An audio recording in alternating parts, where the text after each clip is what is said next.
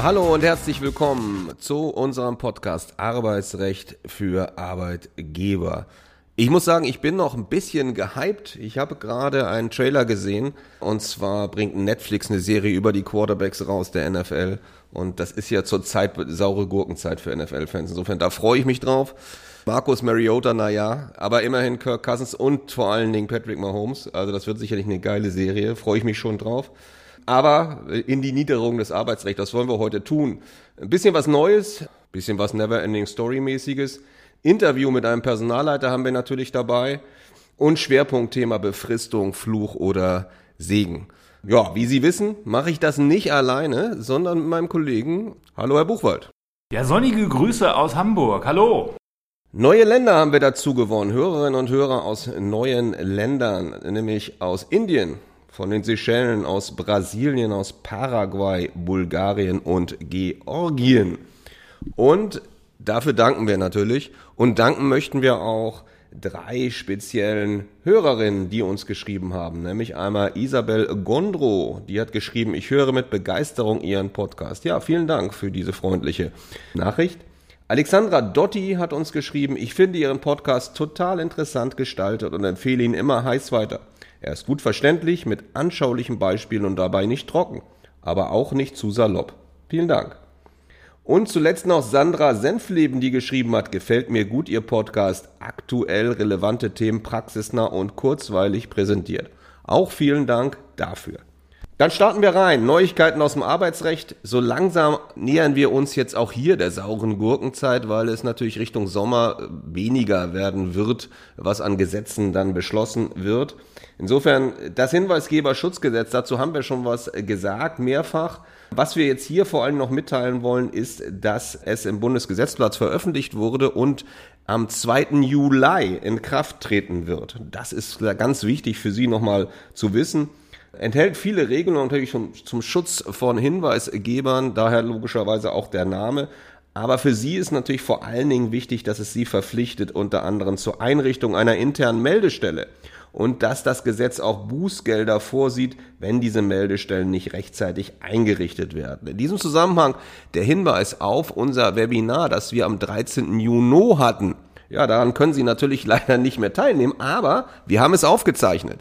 Insofern können Sie die Aufzeichnung bei uns erwerben zu einem Preis von 125 Euro plus Umsatzsteuer. Und da gehen wir eben im Einzelnen darauf ein, wie eine Meldestelle einzurichten ist, wie die arbeiten muss, wie das Gesetz Hinweisgebende schützt, welchen Schadenersatz die Hinweisgebenden geltend machen können, wenn sie aufgrund eines Hinweises Nachteile erleiden und auch datenschutzrechtliche Fragen sprechen wir an.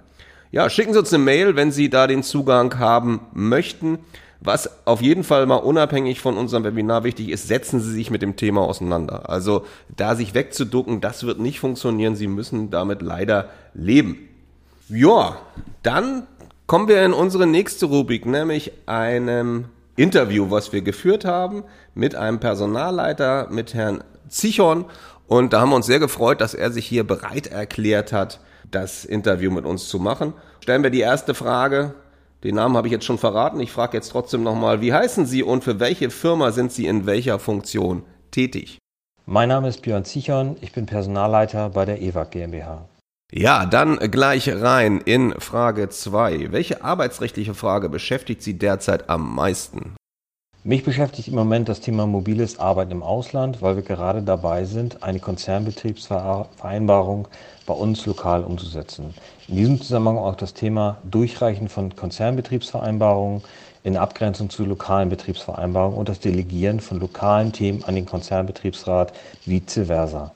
Ja, das können auch wir aus unserer anwaltlichen Tätigkeit bestätigen. Das Thema Remote Work, insbesondere im und aus dem Ausland, nimmt immer mehr an Bedeutung zu und neben den Aspekten, die Herr Tschichon gerade benannt hat, muss man natürlich sagen, das ist ein wirklich facettenreiches Thema, weil Sie dort nicht nur arbeitsrechtliche Themen haben, sondern Sie haben auch immer Fragen zu beantworten zu den Themen Steuerrecht, Sozialversicherungsrecht, Niederlassungs- und Aufenthaltsrecht, also ein ganzer Strauß an Rechtsgebieten, die neben dem Arbeitsrecht hier zu berücksichtigen sind und in vielen Unternehmen derzeit beleuchtet werden um praxisgerechte Lösungen und insbesondere arbeitnehmerfreundliche Möglichkeiten hier zu erschaffen.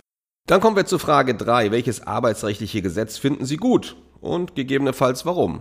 Ich finde das Teilzeit- und Befristungsgesetz relativ spannend, weil es zum einen den Mitarbeitern Flexibilität bietet und auf mich relativ transparent und nachvollziehbar wirkt.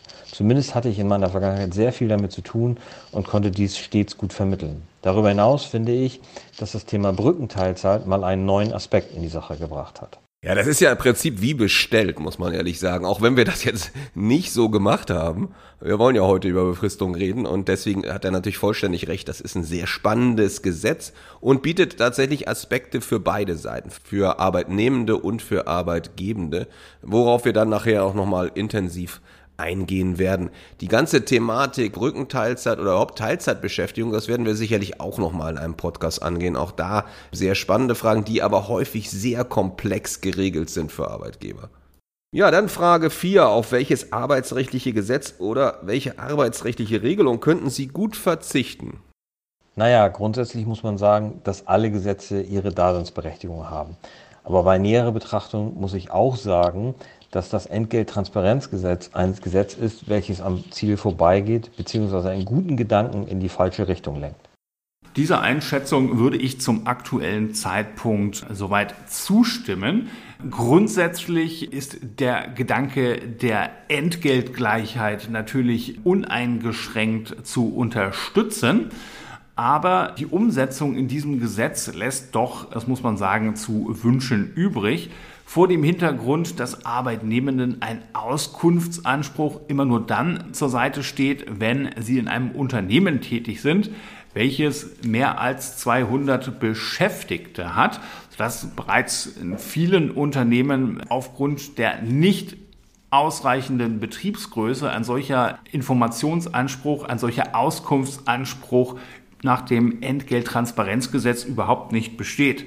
Und zudem setzt auch in Betrieben mit einer Größe ab 200 Mitarbeitenden voraus, dass es gleiche oder gleichwertige Tätigkeiten gibt, die von Mitarbeitenden des anderen Geschlechtes verrichtet werden und dementsprechend bestehen auch dort erhebliche praktische Einschränkungen, sodass die Ansprüche beziehungsweise die Auskunftsmöglichkeit nach dem Entgelttransparenzgesetz in der Praxis deshalb doch arge Grenzen haben. Allerdings müssen wir noch einmal darauf hinweisen, in diesem Bereich wird sich perspektivistisch etwas ändern. Es gibt die neue Entgelttransparenzrichtlinie der Europäischen Union, die mittlerweile verabschiedet wurde und hinsichtlich derer eine Umsetzungsfrist für die Mitgliedstaaten besteht. Und in dieser EU-Richtlinie ist ein Auskunftsanspruch vorgesehen, der unabhängig von der Größe des Beschäftigungsbetriebes ist. Über weitere Inhalte und Themen aus dem Bereich Entgelttransparenzrichtlinie werden wir Sie auf dem Laufenden halten, weil dort tatsächlich doch noch einiges auf Sie als Arbeitgeber zukommen könnte. Ein Themenbereich, der also in den kommenden Jahren deutlich heißer werden dürfte. Ja, und abschließend Frage 5. Welchen Rat würden Sie dem Bundesminister für Arbeit gerne geben? Ich glaube, dass ein Thema für die Zukunft sein muss, jungen Menschen eine Perspektive auf dem Arbeitsmarkt zu geben und den Arbeitsmarkt so attraktiv wie möglich zu gestalten. Ich persönlich glaube nicht, dass es sinnvoll ist, jedem und jeder Schulabgängerin das Gefühl zu geben, dass man nur erfolgreich wird, was auch immer das bedeutet, wenn man studieren geht. Ja, vielen Dank, lieber Herr Zichon, dass Sie sich bereit erklärt haben, uns ein Interview zu geben und sich die Zeit und Mühe genommen haben. Wenn Sie, liebe Hörerinnen und Hörer, gerne hier mal Ihre Sichtweise darstellen wollen, dann kommen Sie gerne auf uns zu. Dann geben wir Ihnen natürlich auch die Möglichkeit, hier Fragen zu beantworten. Kommen wir zu unserem heutigen Schwerpunktthema Befristung. Fluch oder Segen? Ja, um was geht's hier eigentlich? Unser tägliches Brot von meinen Kollegen und mir ist natürlich, dass es häufig Probleme im Zusammenhang mit Kündigungen gibt. In der Regel kostet das Geld für die Arbeitgeber, typischerweise in Form von Abfindung. Und da ist natürlich die entscheidende Alternative zur Kündigung, vor allen Dingen bei Beginn des Arbeitsverhältnisses, die Befristung. Es gibt ja zwei Sorten von Befristung, nämlich die sogenannte sachgrundlose Befristung. Danach ist also zu Beginn des Arbeitsverhältnisses eine Befristung möglich, ohne dass man einen Grund für die Befristung braucht. Und dann gibt es noch die zweite Gruppe von Befristungen, das sind die Befristungen mit Sachgrund. Wir befinden uns hier im Teilzeit- und Befristungsgesetz TZBFG in Paragraph 14 in Absatz 2 gibt es äh, die sachgrundlose Befristung und in Absatz 1 die Befristung mit Sachgrund. Und da sind eben auch die Gründe genannt, mit welchen Gründen man befristen kann. Heutiger Schwerpunkt liegt allerdings auf der sachgrundlosen Befristung, aber einen kurzen Hinweis will ich zumindest geben auf einen Befristungsgrund, nämlich den Befristungsgrund der Vertretung. Das ist einer, der häufig eine Rolle spielt, zum Beispiel wenn ein Arbeitnehmender vertreten werden soll, weil er oder sie langzeitkrank ist oder in Elternzeit. Das kann tatsächlich ein guter Grund sein und ist auch grundsätzlich dann möglich, wenn eine Befristung ohne Sachgrund nicht oder nicht mehr geht. Kommen wir wie immer zu Praxisfällen, diesmal aus dem Bereich der Befristung. Ich hatte vor einigen Jahren einmal einen Fall, der doch sehr spannend war, dahingehend, dass es eine Befristung gab von zwei Jahren und zwar datierte die vom 1.4.21 bis 1.4.23. Die Jahreszahlen habe ich selbstverständlich ein bisschen geändert. Sachgrundlos sollte das sein zu Beginn des Arbeitsverhältnisses. Und da muss man schon mal gleich einhaken, die Grenze einer sachgrundlosen Befristung, die zeitliche Grenze ist zwei Jahre, also maximal zwei Jahre kann man eine sachgrundlose Befristung machen. Frage ist, waren das hier zwei Jahre? 1.4.21 bis 1.4.23? Das sind eben keine zwei Jahre, sondern das sind zwei Jahre und ein Tag. Richtig wäre gewesen 1.4.21 bis 31.3.23. Also da muss man schon ganz genau aufpassen. Und dieses Problem haben wir auch manchmal bei Kündigungen, dass also bei der Berechnung so ein bisschen Schwierigkeiten auftreten. Als Beispiel ganz kurz, Kündigungsfrist von einem Monat zum Monatsende, zum Beispiel im Juni zum 31.07. Das wäre richtig. Was aber nicht richtig ist, ist eine Kündigung zum 1.08., was man immer mal wieder liest. Und das geht halt nicht, weil im Gesetz steht zum Monatsende. Das ist nicht der erste Achte.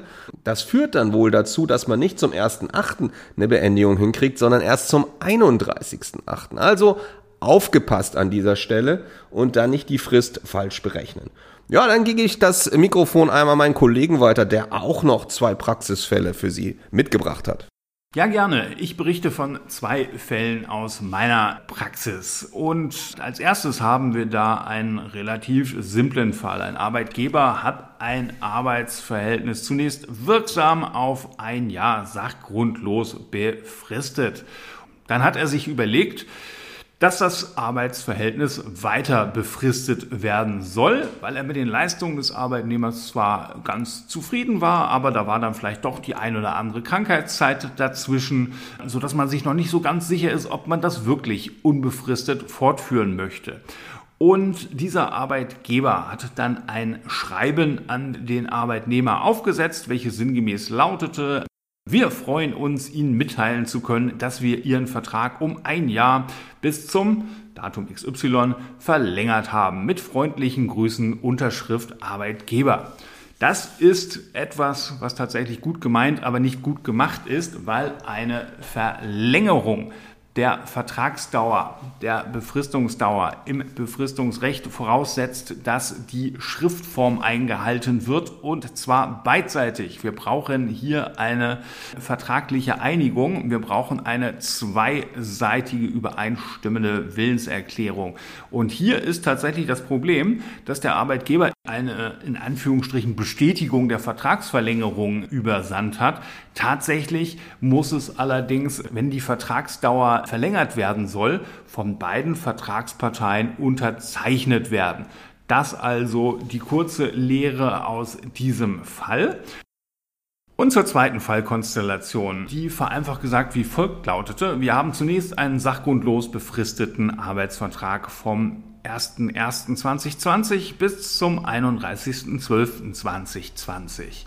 Sodann wird ein erneut befristeter Arbeitsvertrag am 01.01.2021 bis zum 30.06.2021 abgeschlossen.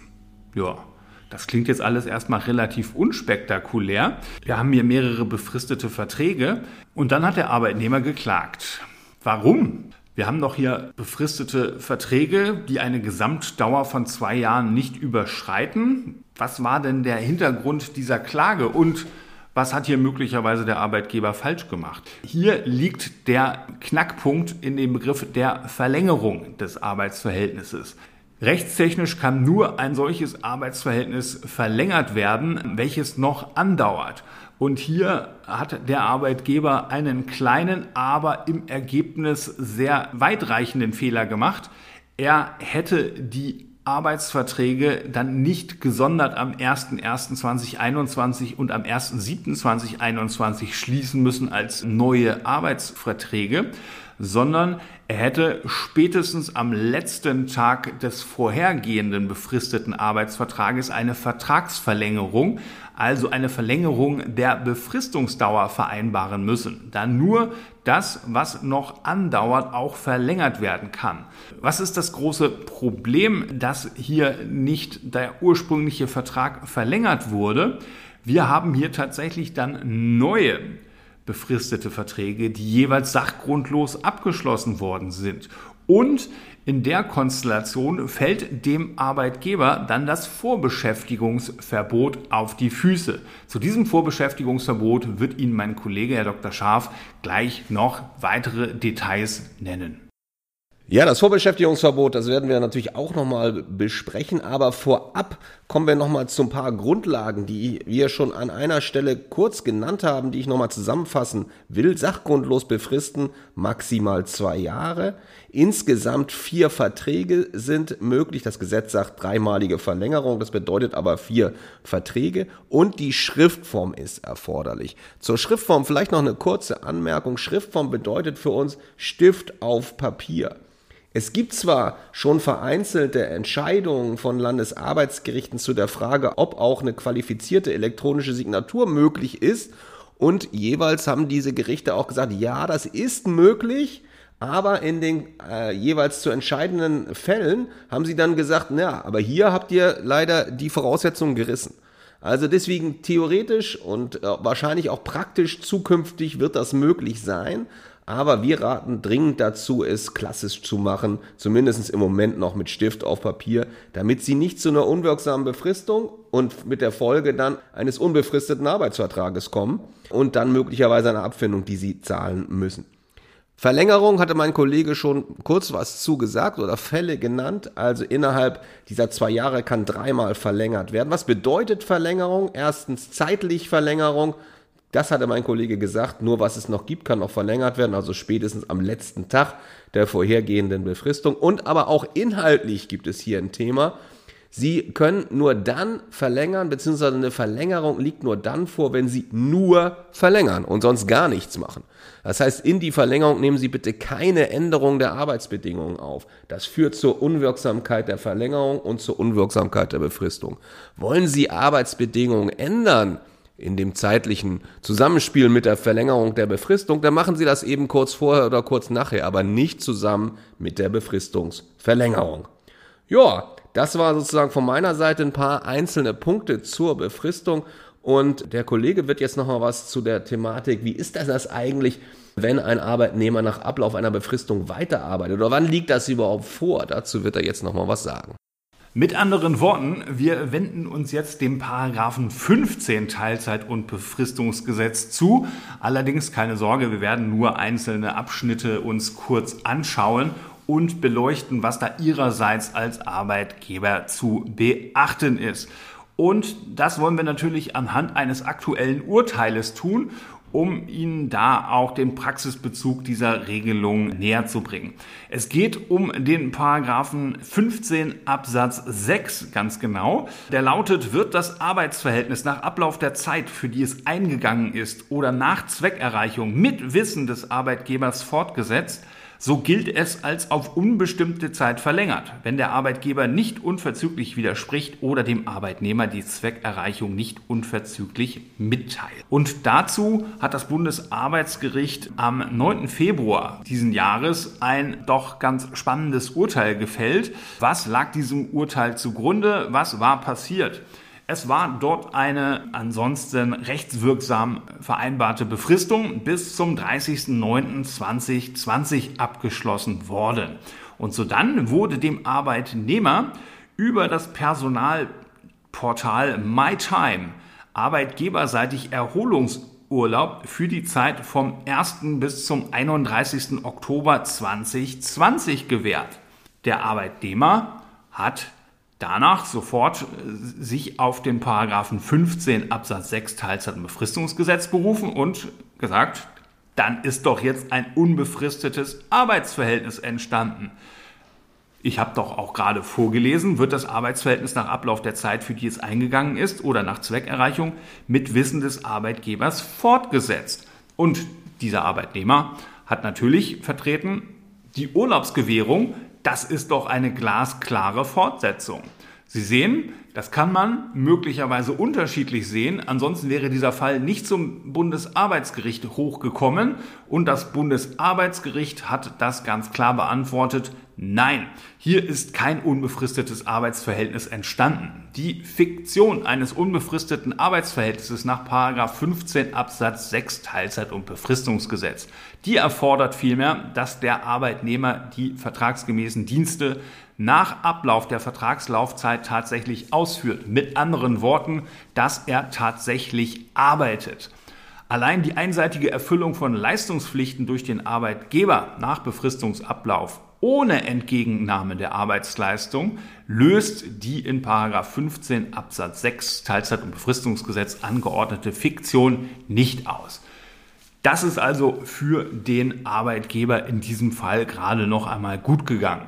Wir können in diesem Zusammenhang nur den Tipp geben, richten Sie bei sich intern ein funktionierendes Fristen- und Wiedervorlagewesen ein, damit Sie rechtzeitig daran erinnert werden, dass befristete Arbeitsverhältnisse auslaufen, damit es Ihnen möglicherweise nicht einfach unterläuft, dass Sie einen Arbeitnehmer über das Befristungsende fortbeschäftigen und ihm weiter Arbeit zuweisen damit Sie rechtzeitig darüber entscheiden können, ob das Arbeitsverhältnis fortgesetzt werden soll und ob es noch einmal befristet werden soll oder ob es unbefristet werden soll.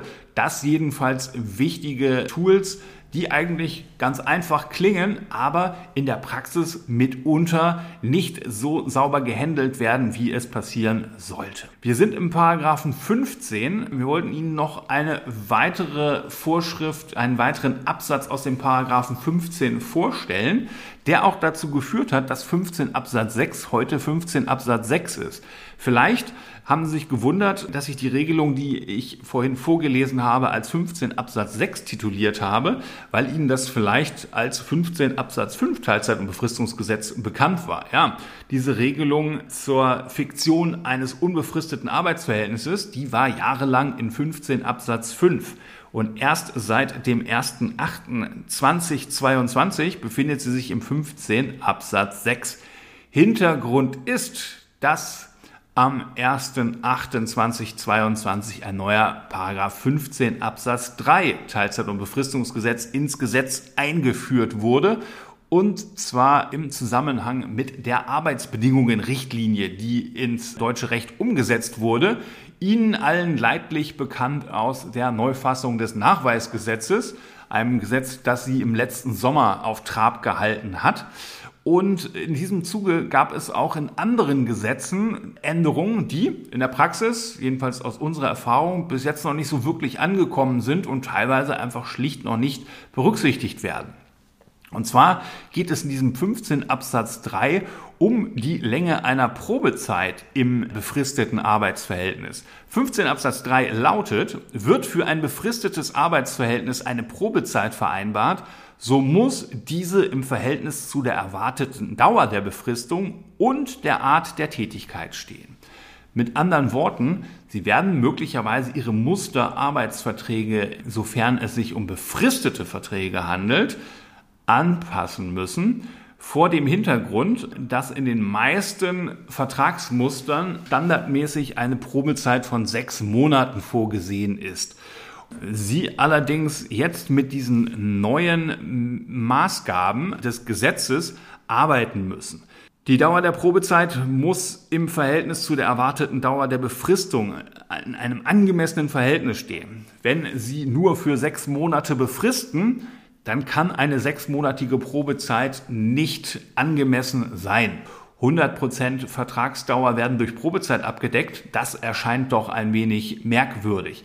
In der Literatur wird überwiegend vertreten, dass regelmäßig maximal ein Viertel der Vertragsdauer eine maximal zulässige Dauer der Probezeit ist. Das heißt, wenn Sie von vornherein auf zwei Jahre befristen, dann wäre eine solche sechsmonatige Probezeit möglicherweise gerade noch zulässig.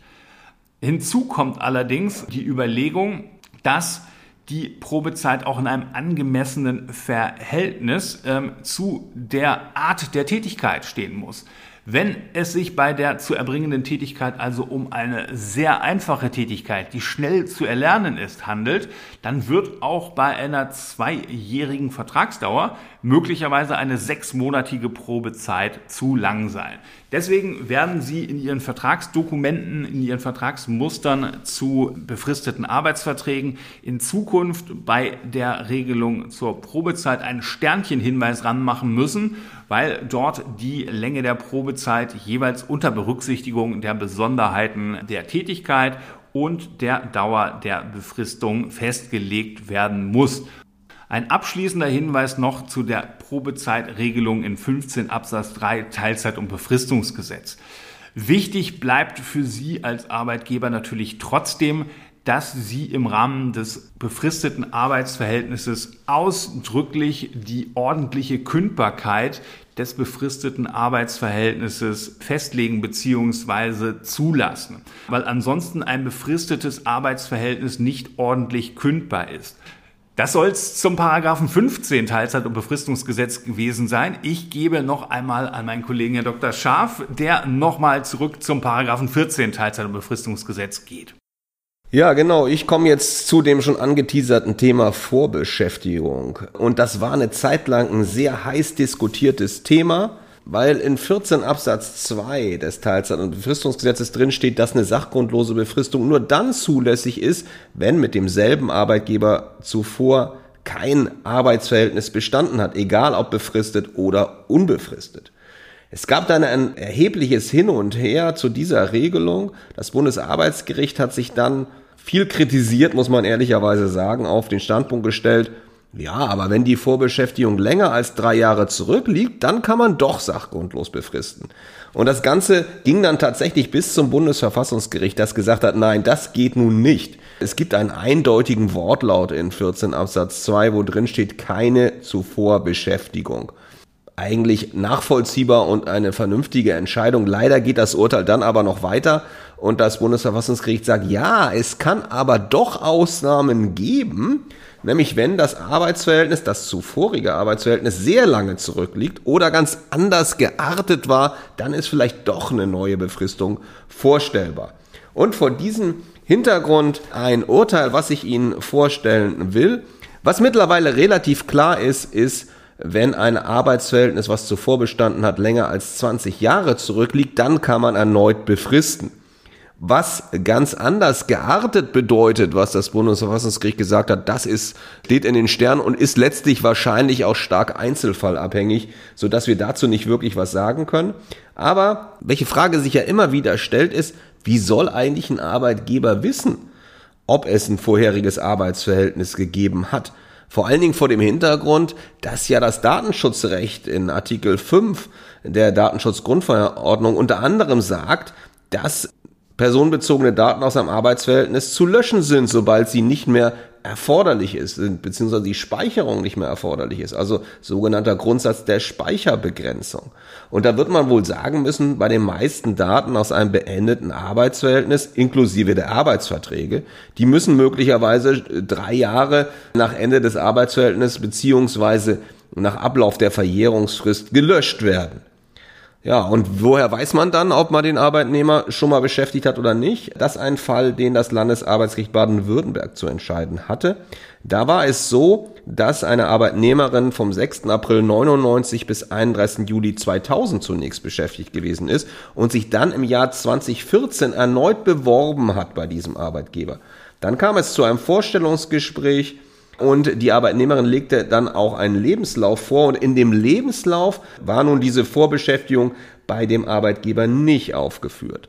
Dann hat die Arbeitnehmerin in dem Bewerbungsprozess einen Personalbogen ausgefüllt und da gab es die Frage, waren Sie schon in einem Betrieb der B-Gruppe beschäftigt? Und da hat sie Ja angekreuzt. Nach der Vorbeschäftigung bei dem konkreten Arbeitgeber wurde die Arbeitnehmerin allerdings nicht gefragt in dem Fragebogen. Das war möglicherweise auch nicht besonders schlau. Dann wurde ein Arbeitsvertrag geschlossen, der befristet war und in dem Arbeitsvertrag findet sich eine Regelung, wo drin steht, Sie bestätigen bisher in keinem befristeten oder unbefristeten Arbeitsverhältnis einschließlich Ferienbeschäftigung zu uns gestanden zu haben. Das hat sie dann unterschrieben. Dann wurde der befristete Arbeitsvertrag in Kraft gesetzt, der wurde einmal verlängert und dann hat irgendwann der Arbeitgeber gesagt, ja, jetzt verlängern wir aber nicht weiter. Und das fand die Arbeitnehmerin nicht so schön und hat Entfristungsklage erhoben und hat gesagt, ja, Moment mal, Vorbeschäftigungsverbot, ich war doch hier schon mal beschäftigt. Und da hat der Arbeitgeber gesagt, na gut, also das mag ja sein, aber das kann ja wohl nicht richtig sein, dass sich die Arbeitnehmerin jetzt hier drauf beruft. Das verstößt doch gegen Treu und Glauben, weil zumindest mal im Lebenslauf hat sie dazu doch gar nichts gesagt. Und außerdem hat sie auch im Arbeitsvertrag unterschrieben, dass sie vorher keine Beschäftigung bei uns hatte. Arbeitsgericht hat trotzdem der Arbeitnehmerin Recht gegeben. Dagegen hat sich dann verständlicherweise die Arbeitgeberin gewandt ans Landesarbeitsgericht Baden-Württemberg. Das Landesarbeitsgericht hat sich aber nun der Entscheidung des Arbeitsgerichtes angeschlossen und hat die Berufung des Arbeitgebers zurückgewiesen. Hat erstmal verständlicherweise gesagt, naja, 14 Jahre ist noch nicht sehr lange und insofern kann nicht erneut befristet werden. Soweit so klar. Und die Arbeitnehmerin darf sich auch auf das Vorbeschäftigungsverbot berufen. Zwar hat sie tatsächlich im Arbeitsvertrag wahrheitswidrig, also hat sie gelogen im Ergebnis, erklärt, dass sie nicht zuvor beim Arbeitgeber beschäftigt war, aber das hilft dem Arbeitgeber leider nicht, weil diese Klausel aus Sicht des Landesarbeitsgerichts unwirksam war. Und zwar wird sich hier auf eine Vorschrift berufen, die Sie möglicherweise noch nie gehört haben, nämlich 309 Nummer 12 Buchstabe B des bürgerlichen Gesetzbuchs. Da steht nämlich drinne, dass Bestimmungen unwirksam sind, wenn die Beweislast, die normalerweise besteht, zum Nachteil des anderen Vertragsteils hier der Arbeitnehmerin verschoben wird, indem sich die andere Seite, nämlich hier der Arbeitgeber, bestimmte Tatsachen bestätigen lässt. Und das war ja hier genau der Fall, weil der Arbeitgeber sich ja im Arbeitsvertrag hat bestätigen lassen, dass ein vorheriges Arbeitsverhältnis nicht bestanden hat. Das ist also ein Problem an dieser Stelle. Das heißt, das nützt dem Arbeitgeber leider nichts. Dann hat das Landesarbeitsgericht gesagt, na ja, im Personalbogen hätte man ja schon fragen können. Und das ist ja letztlich auch so ein bisschen dein Problem, dass du nicht richtig gefragt hast oder auf das Ankreuzen des Ja's gar nicht eingegangen bist. Was sicherlich auch unglücklich war, das muss man deutlich sagen. Dann kam noch so ein bisschen der suffisante Hinweis des Landesarbeitsgerichts, ja, du hättest ja auch mal in deine Unterlagen gucken können. Da hättest du ja rausfinden können, ob die Arbeitnehmerin schon mal bei dir beschäftigt war. Das finde ich aus datenschutzrechtlicher Sicht doch ein bisschen problematisch, sowas zu behaupten. Das Ganze lag nahezu 15 Jahre zurück und man sagt, da guck doch mal in deine Unterlagen, die aber wohl aus datenschutzrechtlicher Sicht schon längst hätten gelöscht werden müssen. Also das ist, finde ich, eher ein untauglicher Hinweis des Landesarbeitsgerichts an dieser Stelle gewesen. Ja, was lernen wir daraus? Es kann nur dringend jedem Arbeitgeber geraten werden, einen Bewerberfragebogen zu machen, wo man eben nach Vorbeschäftigung fragt. Das ist zulässig und gar kein Problem. Man kann sich sicherlich das auch bestätigen lassen, ist ja letztlich nichts anderes, aber eben nicht im Arbeitsvertrag selber. Und in diesem Zusammenhang auch noch einen anderen Hinweis, was kann man sich auch nicht im Arbeitsvertrag selber bestätigen lassen. Man findet sehr häufig Regelungen in Arbeitsverträgen, wo drin steht, der Arbeitnehmer bestätigt, dass er ein unterzeichnetes Originalexemplar des Arbeitsvertrages bekommen hat. An sich eine sinnvolle Regelung, aber eben nicht im Arbeitsvertrag, weil auch diese Klausel nach derselben Vorschrift unwirksam ist. Also machen Sie das gerne, aber separat vom Arbeitsvertrag und lassen sich das separat unterschreiben. Ja, Mit diesem spannenden Urteil soll es das auch für heute gewesen sein zum Schwerpunktthema Befristung. Nochmal der Hinweis zu unserem aufgezeichneten Webinar zum Hinweisgeberschutzgesetz. Kommen Sie da gerne auf uns zu, wenn Sie diese Aufzeichnung haben wollen. Und wir hoffen, dass auch die heutige Folge Ihnen gefallen hat. Freuen uns immer über schöne Bewertungen, auch auf Hinweise, was wir vielleicht besser machen können oder auf Themenvorschläge. Machen Sie das gerne. Unsere E-Mail-Adressen finden Sie ja in den Shownotes, das wissen Sie. In der nächsten Folge haben wir auch noch eine tolle Überraschung für Sie bereit. Und zwar ist es uns gelungen, ein Interview zu bekommen vom Präsidenten des Arbeitsgerichts Hamburg, Herrn Dr. Esko Horn. Darüber freuen wir uns sehr. Sie können sich auch schon mal freuen über spannende Einsichten aus dem Alltag von Herrn Dr. Horn als Arbeitsrichter und spannenden Ratschlägen für Sie als Arbeitgeber. Ansonsten bleibt es mir nur, mich zu bedanken dafür, dass Sie sich auch diese Folge wieder angehört haben. Beste Grüße aus Hamburg. Machen Sie es gut. Tschüss. Sommer, Sonne, Sonnenschein. Tschüss aus Hamburg. Two,